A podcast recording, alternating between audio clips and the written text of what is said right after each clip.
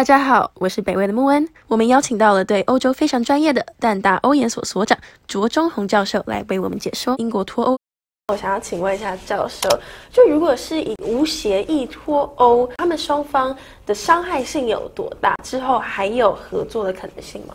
诶，我们看一下从一月三十一号这个过渡期，然后几个重要的一个谈判的一个关键点哦。我们刚谈到了九月的一个市场法，是那导致的话，现在双边越谈越僵，有没有？所以 Boris Johnson 他已经诶好几次都发言了后，要求他自己本身国内企业准备好所谓的印脱欧。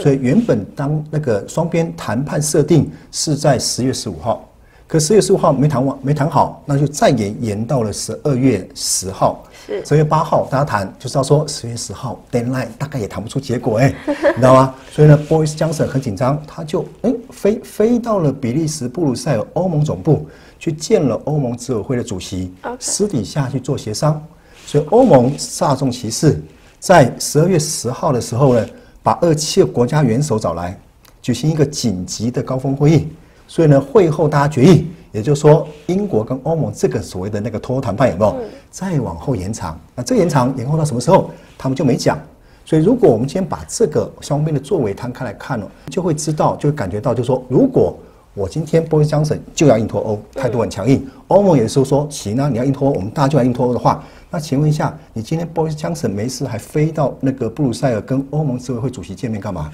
哦，你就直接跟你讲说，就闪用娜娜再见就好了。是啊。那欧盟也是一样，你没事召开一个诶叫紧急高峰会议，你就知道说它多有紧急。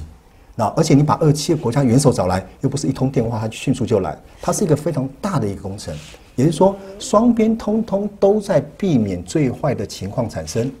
啊，所以从以前一直到现在三年多的谈判哦吼，它其实哦，双边的国际谈判的一个走向哦，它就像是连续剧里面是一个万年老梗，所以这种万年老梗也就是说，大家都希望能够谈出一个协议出来，叫软脱欧，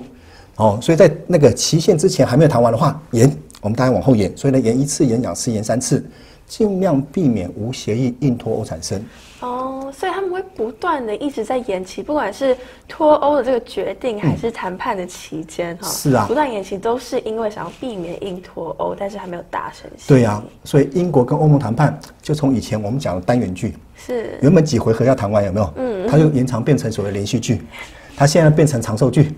好啊，拖戏对，然后现在还可能打延长赛哦，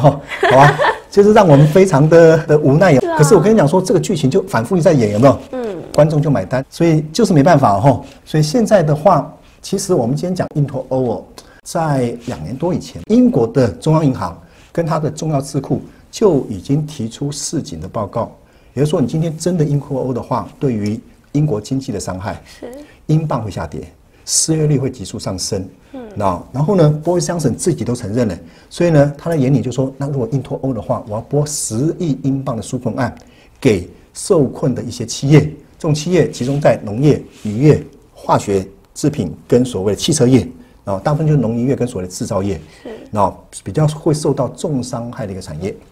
啊。所以呢，你就可想而知，今天在没有任何协议跟欧盟的一个情况下的话，我只能在 WTO 的架构下发展。嗯，那这个 WTO 架构下的发展的话，欧盟平均的关税加权指数化大概是百分之三。了解。啊，百分之三的后，但是我们从整个英国内部的一个贸易结构来看的话，它的整个经济的一个状况的话，是以满足它自己本身内部市场为主。嗯，它出口不多，大概占百分之二十八点多，还不到三成。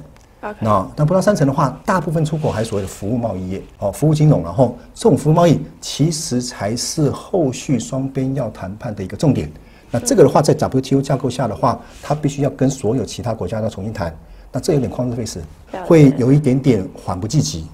那第三个的话，就说如果我们今天把英国跟欧盟哦两者之间的相对实力哦这样摊开来看，你就可以看得出来，英国它其实经济体颇大的。以欧盟当一百来看的话，它在占欧盟大概百分之十五到十六，也就是说，英国离开欧盟哦，整个欧盟整体经济实力大概会衰退个六分之一，很伤，很高的数，对，很伤哦吼，尤其从他们彼此之间经贸之间的一个比例，而且英国它有它自己本身内部经济政治问题需要去面对它，嗯嗯，尤其我们刚刚所谈的那个内部市场法里面，造成北爱尔兰这个族群的一个相关的问题有没有？而对欧盟来讲的话，因为英国跟法国。它是一个联合国安全理事的成员国了。OK 也就是说，在处理国际政治事务上面，它有它自己的分量在，有它自己的发言权在。哦，同时英国跟法国他们的军事实力还在，哦，它是唯二两个欧洲国家可以不必靠北大西洋公约组织，我可以单独对外派兵去处理国际危机的。哦，那所以英国在整个欧盟内部的话，对于整个欧盟在处在处理国际事务上面的政治上的分量啦，或所谓的军事上面影响力，它其实会有一定加分。也就是说，你今天英国跟欧盟好好相处，维持以前的一个亲密的关系，当一个好邻居，对两者都有加分。但是真的闹僵了，变成所谓的硬脱欧的话，它其实对两者来讲，通通都有一定程度的伤害。是啊，所以呢，这个是我们讲理性行为者了，我说说出来的理性选择了哈。也就是说，你今天任何一个有理性的政府的话，它其实都不应该会把所谓的硬脱欧哦，造成双边这么大伤害，来当做谈判的一个底线，是当做谈判的一个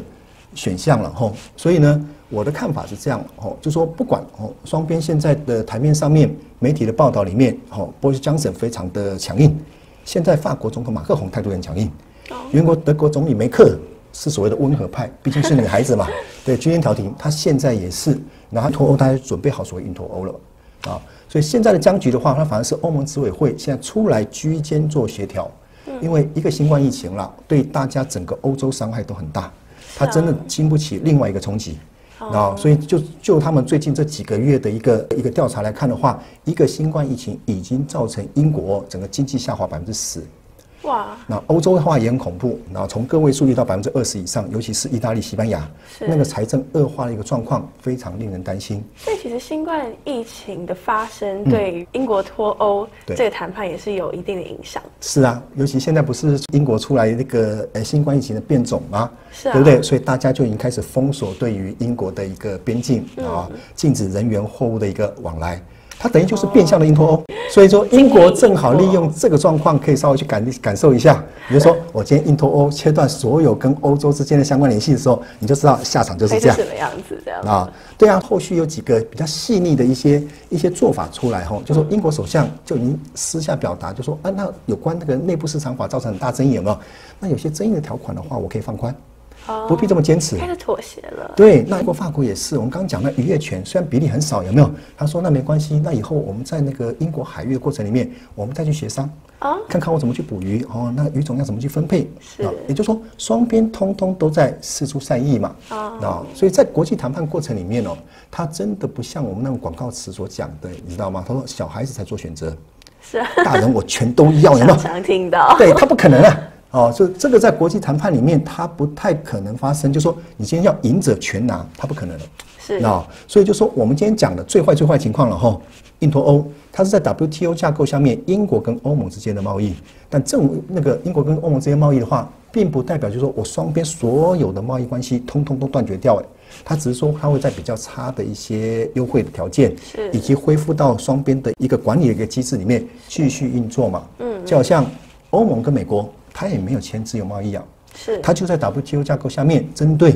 双边比较具有争议性的，譬如说香蕉，譬如说葡萄酒这些有关产品的一个规范、检验的一个标准，重新制定一个相关的协议。后续如果然后英国跟欧盟没达成这样协议的话，在 WTO 架构下的话，还是可以针对单一的产品、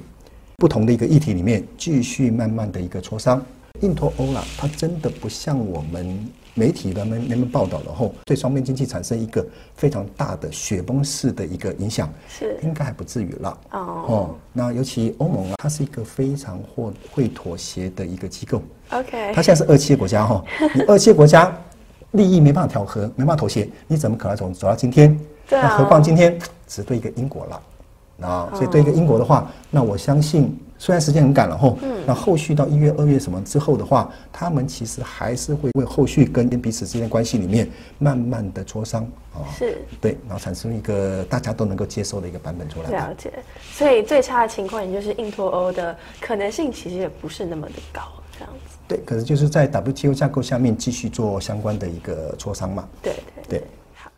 我是北威的穆恩，欢迎订阅北威 YouTube 频道。在这边，我们会定期的上传北威 Podcast、财经专业分析影片，以及北威研究室系列，与各种的专家呢去讨论各种主题。欢迎大家订阅收看。